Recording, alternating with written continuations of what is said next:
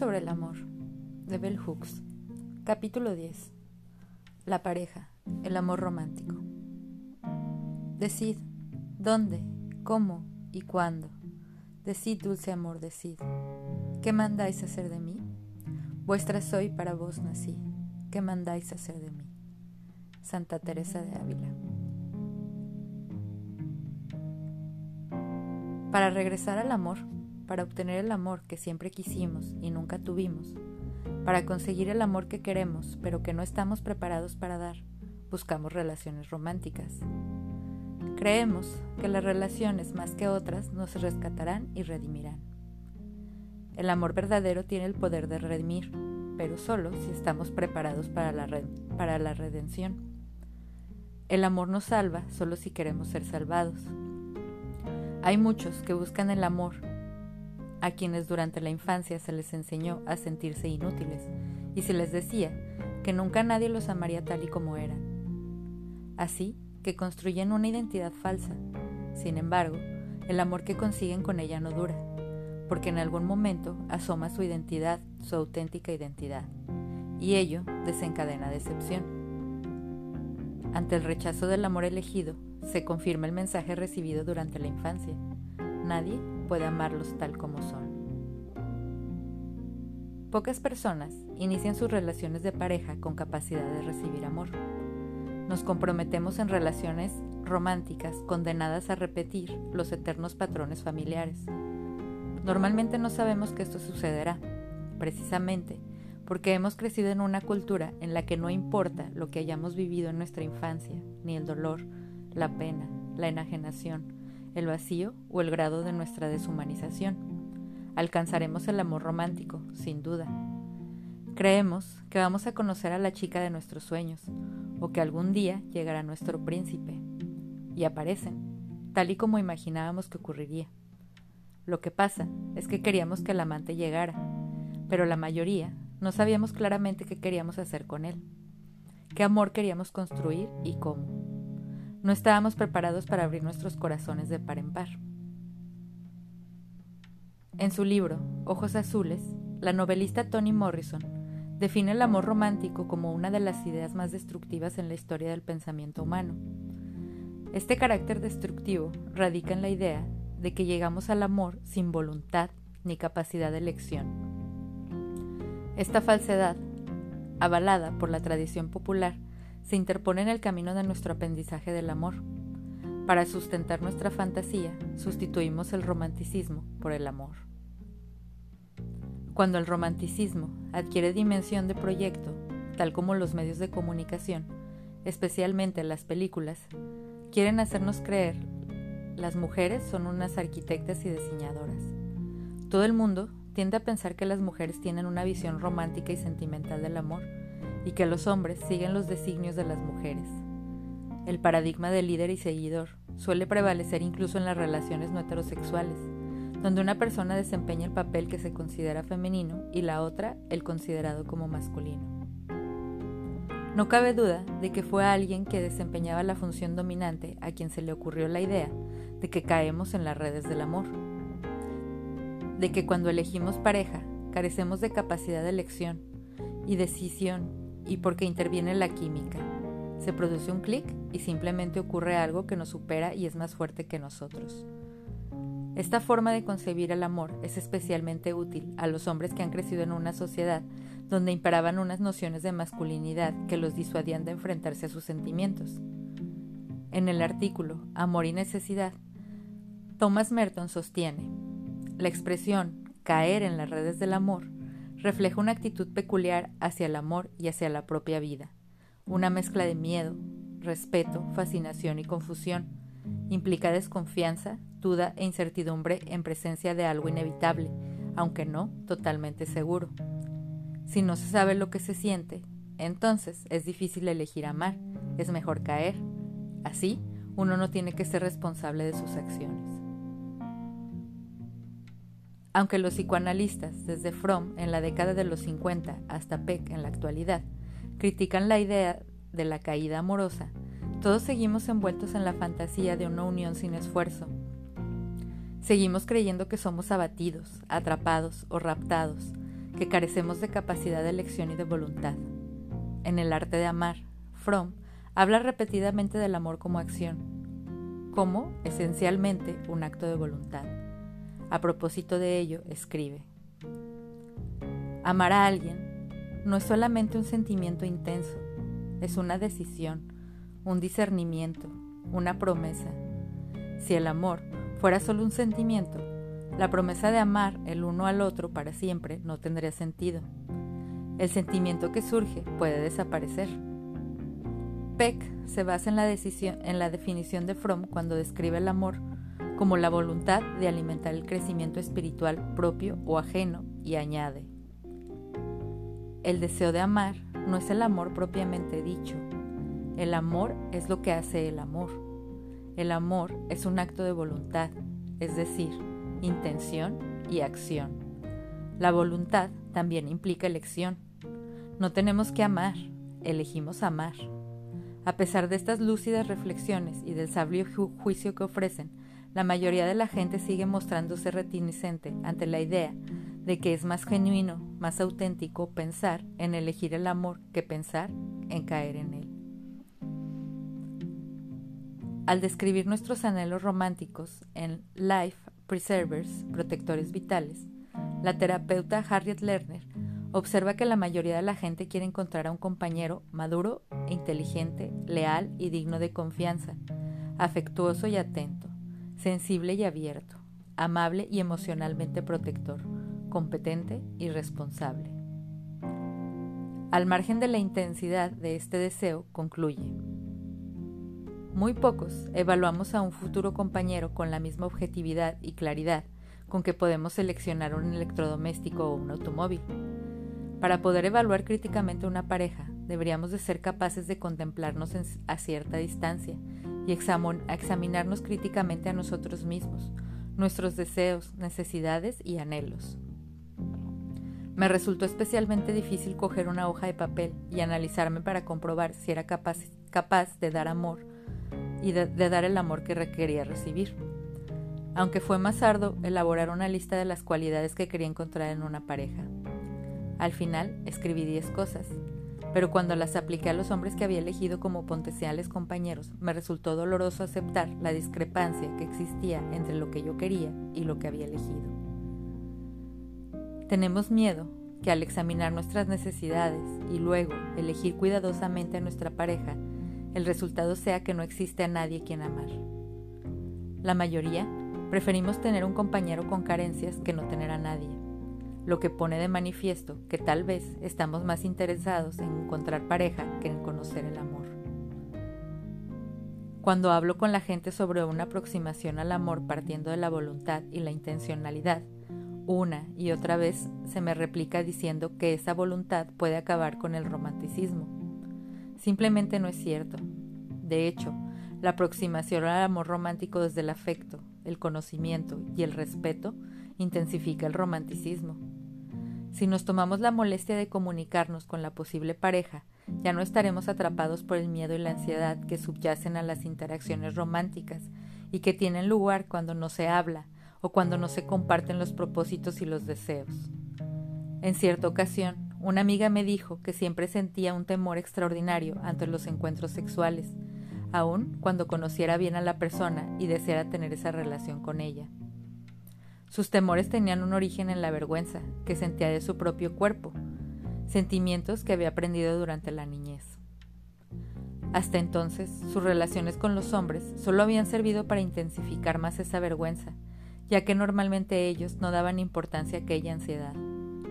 Le sugerí que intentara quedar con el nuevo hombre de su vida para almorzar y que establecieran como prioridad hablar sobre el placer sexual, sobre lo que les gustaba y desagradaba de ambos, sobre sus esperanzas y sus miedos. Más adelante me contó que el almuerzo había sido increíblemente erótico. Con ello, sentó las bases para que su relación sexual fuera más fácil cuando llegara el momento de abordarla. La atracción erótica a menudo sirve como catalizador para medir la comunicación íntima entre dos personas, pero no es una prueba de amor. El sexo, excitante y placentero, puede practicarse perfectamente entre dos personas que ni siquiera se conocen. Sin embargo, la inmensa mayoría de los hombres de nuestra sociedad tiene el convencimiento de que su anhelo erótico es un indicio de que los deben y pueden amar. Orientándose por el pene, seducidos por el deseo erótico, a menudo acaban teniendo relaciones con parejas con las que no comparten intereses ni valores. La presión de la sociedad para que los hombres actúen sexualmente es tan grande que estos suelen sentirse tan satisfechos de estar con alguien que les proporciona placer sexual que pasan por alto todo lo demás. Encubren estas carencias trabajando mucho o estando con otras personas que les gusta fuera del compromiso matrimonial o de pareja. Por lo general, tardan mucho tiempo en aludir el desamor que sienten, algo que normalmente debe ser encubierto para proteger la tesis sexista de que los hombres nunca admiten el fracaso. Las mujeres raramente eligen a los hombres guiándose solo por la comunicación erótica. Aunque muchas mujeres reconocen la importancia del placer sexual, también reconocen que el placer no es el único ingrediente necesario para construir relaciones sólidas. Además, hay que decir que el sexismo, que supone estereotipar a las mujeres como solícitas, es igual válido para las mujeres que, que articulan necesidades emocionales. De hecho, las mujeres son socializadas para estar más preocupadas por la comunicación emocional. Las mujeres, que solo se han atrevido a plantear su deseo erótico gracias al camino abierto por el movimiento feminista y la liberación sexual, han sido siempre capaces de hablar abiertamente de su deseo de amor, lo cual no significa que encontremos el amor que esperábamos. Al igual que los hombres, las mujeres a menudo han aceptado la carencia de amor porque se han sentido atraídas por otros aspectos de carácter de su pareja, Compartir la, pasión sexual puede ser vínculo y sustento de una relación problemática, aunque no es el mejor terreno para el amor. Esta es una de las grandes tristezas de la vida. Muy a menudo las, mujeres y algunos hombres experimentan el mayor placer erótico con parejas que en otro plano son perjudiciales. La intensidad de la intimidad sexual no sirve como catalizador del respeto, el afecto, la confianza, la comprensión y el compromiso. Hay parejas que nunca o pocas veces han tenido relaciones sexuales y que sin embargo conocen un amor que llena toda su vida. El placer sexual fortalece los vínculos del amor, pero estos pueden existir y satisfacer a las personas cuando el deseo sexual no existe. Además, si tuviéramos que elegir, Muchos de nosotros preferiríamos encontrar un amor maravilloso en lugar de una pasión sexual prolongada. Afortunadamente, no tenemos que hacer esta elección, porque solemos hallar un placer erótico satisfactorio en la persona en la que amamos. No es lo mismo hablar de la mejor práctica sexual que de la más satisfactoria. He tenido magníficas relaciones sexuales con hombres que eran terroristas emocionales, hombres que me seducían y atraían dándome exactamente lo que yo sentía que necesitaba mi corazón, para traicionar gradual o repentinamente mi confianza. Y he sentido una profunda plenitud sexual con parejas entregadas que tenían menos técnica o habilidad erótica. A causa de su socialización sexista, las mujeres tienden a colocar la satisfacción sexual en el nivel adecuado. Reconocemos su valor sin permitir por ello que se convierta en la medida absoluta de la comunicación íntima. Las mujeres inteligentes desean tener relaciones sexuales satisfactorias tanto como los hombres, pero en el fondo prefieren la satisfacción erótica en un contexto en que existe una comunicación amorosa profunda. Si los hombres fueran educados para desear el amor igual que lo son para desear el sexo, asistiríamos a una auténtica revolución sexual. Hoy por hoy, la mayoría de los hombres se interesan más por la práctica y la satisfacción sexual que por su capacidad de dar y recibir amor. Aunque el sexo sea importante, la mayoría de nosotros somos tan incapaces de expresar necesidades y anhelos sexuales como de hablar de nuestro propio deseo de amor. Paradójicamente, la existencia de enfermedades de transmisión sexual mortales ha potenciado la comunicación sobre, sobre la conducta sexual de las parejas. La mayoría de la gente, casi siempre hombres, se había quejado de que tanto hablar echaba a perder el romanticismo actualmente el, romanticismo. Actualmente piensa que hablar no supone en absoluto un peligro para el placer y que apenas cambia su naturaleza. Conocer era antes la base de la excitación y la intensidad erótica, y ahora la base consiste en conocer más. Mucha gente que temía que con el diálogo se perdiera la intensidad romántica o erótica implantó este cambio radical en su modo de pensar y hasta se sorprendió al descubrir que su antiguo convencimiento de que hablar acababa con todo romanticismo era una idea errónea. La aceptación cultural de esta evolución evidencia que todos somos capaces de cambiar de paradigmas, de transformar nuestro modo fundamental de pensar y de hacer cosas que se convierten en hábitos. Todos podemos cambiar de actitud ante la idea de caer en las redes del amor. Podemos reconocer el clic que se produce al conocer a alguien como una sensación misteriosa de comunicación que puede tener algo que ver con el amor o no. Al margen de si es o no una comunicación de carácter esencial, puede darse un reconocimiento simultáneo de que acaso nos conduzca el amor. Las cosas serían muy distintas si en lugar de decir creo que estoy enamorado, dijéramos me he comunicado con alguien de una manera que me hace pensar que estoy en camino de conocer al amor. O si en lugar de decir estoy enamorado, dijéramos estoy amado o amaré. Probablemente nuestros patrones sobre el amor romántico no cambiarán nunca si no cambiamos antes nuestro lenguaje. Todos nos sentimos incómodos con las experiencias convencionales que utilizamos para hablar del amor romántico. Todos tenemos la sensación de que esas expresiones y el modo de pensar que las alienta son una de las razones por las que iniciamos relaciones que no funcionarán. Retrospectivamente descubrimos que, en gran medida, el modo en el que hablamos sobre estas relaciones distorsionó su desarrollo. Yo cambié mi modo de hablar y pensar sobre el amor a raíz de la carencia emocional que sentía dentro de mí y en mis relaciones. Al formular definiciones claras sobre el amor, los sentimientos, los propósitos y la voluntad, he dejado de forjar relaciones desprovistas de claridad que me llevaban a establecer vínculos con los que se repetían viejos patrones. Aunque he sufrido muchas decepciones en mi búsqueda del amor y en mi deseo de ser amada, todavía creo en el, poder transformador del amor. La decepción no me ha hecho cerrar el corazón. Sin embargo, cuando más hablo con la gente que me rodea, mayor es la decepción que me veo crecer y que lleva a muchas personas a hablar en un tono profundamente escéptico sobre el amor. Puede que nuestra cultura produzca un amor que tiene mucho que ver con una fantasía o un mito, y muy poco con el arte de amar. Nuestra decepción acerca del amor concierne concretamente al amor de pareja, que es aquel en el que fracasamos cuando no hemos aprendido el arte de amar. Es así de simple. Solemos confundir la pasión perfecta con el amor perfecto. Una pasión perfecta es la que surge cuando conocemos a alguien que parece reunir todo lo que deseamos en una pareja. Y digo, parece, porque la intensidad de la comunicación suele deslumbrarnos y solo vemos lo que queremos ver. En Las relaciones del alma, Thomas Moore sostiene que el encanto de una ilusión romántica tiene una función determinada y que con las fantasías efímeras se desarrolla el alma, aunque la pasión perfecta nos proporciona el característico binomio peligro y placer. A los que buscamos el amor perfecto solo nos sirve como estadio preliminar del proceso. Solo podemos avanzar desde la pasión perfecta al perfecto amor cuando las ilusiones ya han pasado y somos capaces de utilizar la energía y la intensidad generadas por ese vínculo intenso, erótico y acaparador para iluminar el descubrimiento de nuestra propia intimidad. Las pasiones perfectas suelen terminar cuando despertamos de nuestro encantamiento y advertimos que no hemos hecho más que apartarnos de nosotros mismos. El amor perfecto llega cuando nuestra pasión nos provee de coraje para enfrentarnos a la realidad, a la realidad y abrazar nuestro auténtico yo.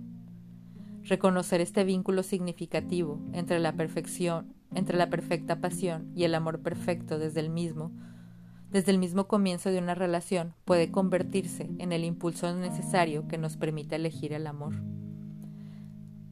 Cuando amamos con propósito y voluntad, nuestro amor nos satisface en el mismo acto de demostrar afecto, respeto, conocimiento y responsabilidad. Las personas que no quieren creer que exista la plenitud en el amor, que el amor verdadero no existe, se aferran a estas ideas porque de hecho es más fácil afrontar desesperanza que la realidad de que el amor es un hecho real en la vida, pero que está ausente de su vida. Durante los últimos años, He hablado mucho sobre el amor. Mi tema central ha sido el amor verdadero. Todo se remonta a cuando comencé a expresar los deseos de mi corazón. Y a decir a mis amigos, al público de mis charlas y a las personas que se sentaban a mi lado en los autobuses, aviones y restaurantes que estaba buscando el verdadero amor. Casi todos mis interlocutores intentaban desengañarme y me decían que estaba buscando un mito. Y las pocas personas que todavía creían en el amor verdadero me transmitían su profunda convicción de que no podía buscarlo, que si tenía que si tenía que llegar simplemente llegaría. Yo no solo estoy convencida de todo corazón de que el amor verdadero existe, sino que defiendo la idea de que su aparición es un misterio que se produce sin que se medie el esfuerzo de la voluntad humana. Y si este es el caso, lo encontraremos tanto si lo buscamos o como si no. Pero tampoco perdemos amor por el sentido de pero tampoco perdemos amor por el hecho por el hecho de buscarlo. Es más, los que hemos sufrido y nos hemos sentido decepcionados y desilusionados, tenemos que abrir nuestro corazón si queremos que el amor entre en él. La acción de abrir el corazón es un modo de buscar amor. Yo he probado el amor auténtico y esa experiencia intensifica mi anhelo y mi deseo de buscarlo. El verdadero amor apareció por primera vez en mi vida en los sueños. Había sido invitada a una conferencia sobre una película y no me apetecía asistir. Detesto que me bombardean con montones de ideas nuevas de golpe. Me parece una exageración. Sin embargo, tuve un sueño en el que alguien me decía que si asistía a aquella conferencia conocería al hombre de mis anhelos. Las imágenes del sueño eran tan intensas y reales que desperté sumida en una sensación de inevitabilidad. Llamé a una amiga y le conté la historia, y accedió a ser un de testigo y acudir a la conferencia conmigo. Cuando llegó el día, fuimos a la charla. Llegamos hacia la mitad, cuando los ponentes ya estaban hablando. Señalé al hombre que había aparecido en mi sueño. Al terminar la conferencia me presenté y estuvimos hablando. Conocerlo fue como reencontrarme con un pariente o con un amigo al que no hubiera visto desde hacía mucho tiempo. Fuimos a cenar y desde el principio experimentamos una mutua sensación de reconocimiento, como si ya nos conociéramos de antes. En el transcurso de la conversación me dijo que estaba comprometido y yo me quedé desconcertada y confundida. No podía creer que las fuerzas del universo me condujeran hacia el hombre de mis sueños cuando no existía la posibilidad de hacer esos sueños realidad. Naturalmente mis anhelos consistían en tener una relación romántica. Aquel fue el inicio de una difícil lección sobre el amor verdadero. Aprendí que podemos conocer un amor verdadero y que nuestra vida puede transformarse a raíz de un encuentro semejante, aunque éste no nos conduzca al placer sexual, a un compromiso o ni siquiera a mantener un contacto continuado. El mito del amor verdadero, esa visión de cuento de hadas en las que dos almas se encuentran, se unen y son felices para siempre, pertenece a la fantasía infantil. Sin embargo, muchos de nosotros, mujeres y hombres, conservamos esas fantasías hasta en la madurez y no somos capaces de distinguir entre tener una relación intensa que no se convertirá en nada estable o bien consolidar esa unión. El amor verdadero no siempre conduce a la felicidad eterna, e incluso cuando lo hace, mantener ese amor requiere mucho esfuerzo. Todas las relaciones tienen momentos álgidos y crisis. La fantasía romántica suele alimentar la creencia de que las dificultades y los momentos bajos son un indicio de falta de amor en lugar de una parte del proceso. En la actualidad, el amor verdadero se enfrenta a muchas dificultades. Es un amor fundado en la creencia de que queremos crecer y desarrollarnos, consolidarnos como personas, pero no hay cambio que no comporte una sensación de desafío y pérdida. Cuando experimentamos el verdadero amor, podemos tener la sensación de que nuestra vida está en peligro, quizás nos sintamos amenazados. El amor verdadero es distinto del amor que arraiga en el afecto esencial, en la buena voluntad o simplemente en cualquier cosa sencilla, cotidiana y atractiva. Nos sentimos continuamente atraídos por personas. Nos gusta su estilo, su modo de pensar, su forma de mirar, etc. A las que sabemos que, llegado el caso, podríamos amar, amar con embelezo. En su revelador ensayo, Love and Awakening, Discovering the Sacred Path of Intimate Relationships, Amor y Despertar, descubrí el camino sagrado de la relación íntima. John Wellwood establece una útil distinción entre este tipo de atracción, que todos conocemos y el que él llama comunicación entre corazones. y otro tipo que denomina comunicación entre almas. He aquí su definición. La comunicación entre almas es el acuerdo entre dos personas que responden respectivamente a la belleza esencial de la naturaleza individual del otro, más allá de su aspecto, y que se comunican a un nivel profundo. Este tipo de reconocimiento mutuo es el elemento catalizador de una potente alquimia. Es una alianza sagrada cuyo propósito es ayudar a ambas personas a descubrir y manifestar sus capacidades potenciales más profundas, mientras que la comunicación entre corazones nos permite apreciar aquellos, aquellos que amamos tal como son. La comunicación entre almas nos permite alcanzar una dimensión más amplia, verlos y amarlos tal como podrían ser, desde la perspectiva de cómo podríamos ser nosotros bajo su influencia. La comunicación de corazones no suele ser un proceso difícil. A lo largo de nuestra vida conocemos a muchas personas que nos hacen sentir ese clic especial que podría llevarnos al camino del amor. Pero notar ese clic no es lo mismo que establecer una comunicación entre almas.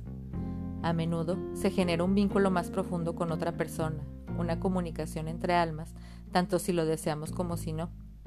Es más, a veces nos sentimos arrastrados hacia alguien sin saber por qué y aunque no deseamos que eso ocurra. Algunas de las parejas con las que he hablado y que he llegado y que, que han hallado el amor verdadero se divierten contándome cómo al principio uno de los dos no encontraba nada atractivo en el otro y que sin embargo se sintió misteriosamente unido a él. En todos los casos en que los miembros de una pareja consideran que han hallado el amor verdadero, los dos afirman que su relación no ha sido fácil ni sencilla. A muchas personas esto le parece contradictorio, precisamente porque nuestras fantasías sobre el amor verdadero lo representan así, fácil y sencillo. Solemos imaginar que el amor verdadero es intensamente satisfactorio y romántico, pleno de amor y de luz, pero en realidad el amor verdadero se fundamenta ante todo en el trabajo. El poeta Rainer Marie Rilke observa continuo. Como en tantas otras cosas, la gente también se ha llegado se ha equivocado sobre el lugar que ocupa el amor en la vida lo ha transformado en un juego y placer porque se cree que el juego y el placer tienen más encanto que el trabajo. Pero no hay nada más que contenga la felicidad que el trabajo y el amor, que es la felicidad absoluta, no puede ser otra cosa que trabajo. La esencia del amor verdadero es el reconocimiento mutuo, dos personas que se ven recíprocamente tal como son. Todos sabemos que lo más común es conocer primero a alguien que nos gusta, y exhibir ante esa persona nuestras mejores cualidades, o incluso, a veces, cualidades falsas que consideramos más atractivas para la persona a la que queremos atraer. Cuando se despliega por completo nuestra auténtica personalidad, cuando la buena conducta nos está resultando demasiado pesada o se nos cae la máscara, surge la decepción. Después, al experimentar el dolor y el sufrimiento, muchos creen que se ha tratado de un caso de confusión de identidad y que simplemente el amado era un extraño y que se vio lo que se quería ver en lugar de lo que realmente había en él. El amor verdadero es otra cosa. Cuando se producen las personas suelen sentirse en comunicación con la auténtica identidad. Establecer semejante tipo de relación da miedo, pero precisamente porque sabemos que no hay ningún lugar donde esconderse, nos conocen. Todo el éxtasis que sentimos brota conforme a este tipo de amor, nos nutre y nos desafía, nos desafía a crecer y a transformarnos. Eric Butterwood lo describe de esta manera. El amor verdadero es una forma peculiar de visión íntima que nos permite ver la totalidad de la persona, aceptando al propio tiempo, al nivel en que ésta se expresa, sin dudar de que su potencial es una realidad presente. El verdadero el verdadero amor acepta a la persona que en principio no parece cualificada, pero que con el compromiso sincero e inquebrantable de ayudarla a conseguir sus objetivos de desarrollo personal, que tal vez nosotros podamos ver mejor que ella misma. A menudo pensamos que amar significa aceptar a las otras personas tal y como son. ¿Quién no ha aprendido la indigesta lección de que no podemos cambiar a nadie, moldear a las personas para conseguir el ideal que deseamos que encarne? Sin embargo, cuando nos comprometemos con el verdadero amor, nos exponemos a ser transformados, modificados por la persona amada. de un modo que nos permita ser más plenamente nosotros mismos. Se trata de un compromiso de cambio que elegimos voluntariamente y que se produce de mutuo acuerdo. Una y otra vez, la opinión más corriente que he escuchado al hablar con otras personas sobre el amor verdadero es que debe ser incondicional.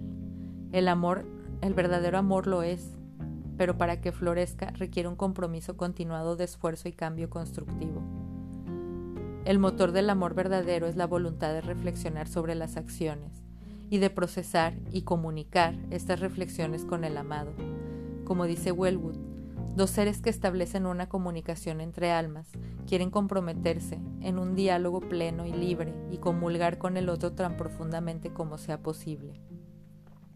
La sinceridad y la apertura al otro siempre genera el diálogo esclarecedor. La mayoría, no hemos crecido en hogares donde hayamos visto a dos personas maduras profundamente enamoradas que conversaran. Tampoco lo vemos en la televisión o en las películas. ¿Cómo podemos comunicarnos con hombres a los que toda su vida les han dicho que no deben expresar lo que sienten? Hombres que quieren amar y no saben cómo hacerlo deben aprender primero a hablar, a dejar sus corazón, que sus corazones hablen y luego expresar su verdad. Apostar por una absoluta sinceridad y por revelar nuestra verdadera identidad es algo aventurado, pero la experiencia del verdadero amor nos da coraje suficiente para arriesgarnos. Mientras tengamos miedo a correr ese riesgo, no podemos amar. De ahí el tópico amar es perder el miedo. Nuestro corazón se comunica con muchas personas a lo largo de la vida, pero es posible que nos vayamos a la tumba sin haber experimentado el verdadero amor. Esto no es nada trágico, ya que huimos del amor verdadero cuando se acerca. Como el verdadero amor arroja, arroja luz sobre aquellos aspectos de nosotros que quizá deseamos negar o esconder y permite que se nos vea claramente y sin recato alguno. No es sorprendente que muchas personas que dicen querer conocer el amor verdadero den media vuelta y echen a correr en cuanto éste aparece. Aunque apartemos nuestra mente y nuestro corazón de él o nos empeñemos en negar que es más mágico el verdadero que es que es más mágico. El verdadero amor existe. Todo el mundo lo quiere, hasta aquellos que proclaman haber perdido la esperanza de encontrarlo. El amor verdadero solo aparece cuando nuestros corazones están preparados para ello. Hace unos años yo estaba enferma y tuve un sobresalto cuando el médico me dijo que si las biopsias daban un resultado positivo no me quedaba mucho tiempo de vida. Al oír esas palabras me quedé pensando que no podía morirme porque no estaba preparada, no había conocido el amor verdadero. Fue entonces cuando me prometí a mí misma que abriría mi corazón. Estaba lista para recibir ese amor y llegó. Sin embargo, aquella relación no duró y fue difícil enfrentarse a ello. La sabiduría popular de nuestra cultura sobre el amor nos ha dicho siempre que, cuando encontremos el amor, verdadero con una persona, éste perdura pero esa relación se mantiene solo si ambas personas se comprometen a amar. Nadie puede soportar por el peso por otro el peso del amor verdadero. Los corazones heridos salen en búsqueda del amor porque no quieren hacer el esfuerzo curativo que se necesita para mantener y nutrir el amor. Muchos hombres en especial se apartan del verdadero amor y prefieren relaciones en las que pueden abastecerse emocionalmente cuando les apetece, aunque todavía reciben amor de alguien más. En definitiva, prefieren el poder al amor. Para conocer y conservar el verdadero amor, tenemos que estar dispuestos a renunciar a nuestra voluntad de poder. Cuando uno conoce un amor verdadero, la fuerza transformadora de ese amor perdura, aunque nos sigamos en compañía de la persona con la que experimentamos ese afecto y crecimiento mutuo y profundo. Thomas Merton escribe, El amor nos descubre nuestro verdadero yo. Muchos no estamos preparados para aceptar y asumir nuestra verdadera identidad, especialmente cuando vivir con integridad nos aparta de los mundos que nos resultan más conocidos. Cuando comprendemos un proceso de, de descubrimiento personal, podemos sentirnos momentáneamente más solos. Al escribir sobre la elección de la soledad en lugar de la elección de una compañía que no nutre nuestra alma, Maya Angelou nos recuerda que uno nunca está solo en Babilonia, el temor a enfrentarse al amor verdadero puede llevar a algunas personas a permanecer en una situación de vacío y carencia donde no se sienten solas ni en peligro. Amar plena y profundamente supone un riesgo. Cuando amamos, nos transformamos por completo. Merton afirma, el amor afecta a las personas que amamos más que nuestro modo de pensar o nuestra conducta. El amor genuino es una revolución personal. El amor toma las ideas, los deseos y las acciones y las une en una sola experiencia y una sola realidad de vida totalmente nueva. Pero a menudo huimos de ese nuevo yo. La historia de amor autobiográfica que relata Richard Bach en Ilusiones describe su huida y su regreso al amor. Para regresar al amor, tuvo que aceptar el sacrificio y la rendición, abandonar la fantasía de ser alguien sin necesidades emocionales constantes y reconocer su necesidad de amar y de ser amado. Sacrificamos nuestra vieja identidad para que el amor nos cambie y nos sometemos al poder de nuestro nuevo yo. En el contexto de vínculos románticos con el que solemos asociarlos, el amor nos ofrece una oportunidad única de ser transformados en una atmósfera festiva y acogedora. Sin caer en las redes del amor, podemos reconocer ese momento de comunicación misteriosa entre nuestra alma y la de otra persona como una tentativa del amor para regresar a nuestro auténtico yo. Al comunicarnos intensamente con otra alma, nos volvemos valientes y audaces. Al utilizar esa voluntad, sin miedo a vincularnos y comunicarnos, como elemento catalizador que nos permitirá elegir y comprometernos con el amor, seremos capaces de amar verdadera y profundamente, de dar y recibir un amor que perdure, un amor que sea más fuerte que la muerte.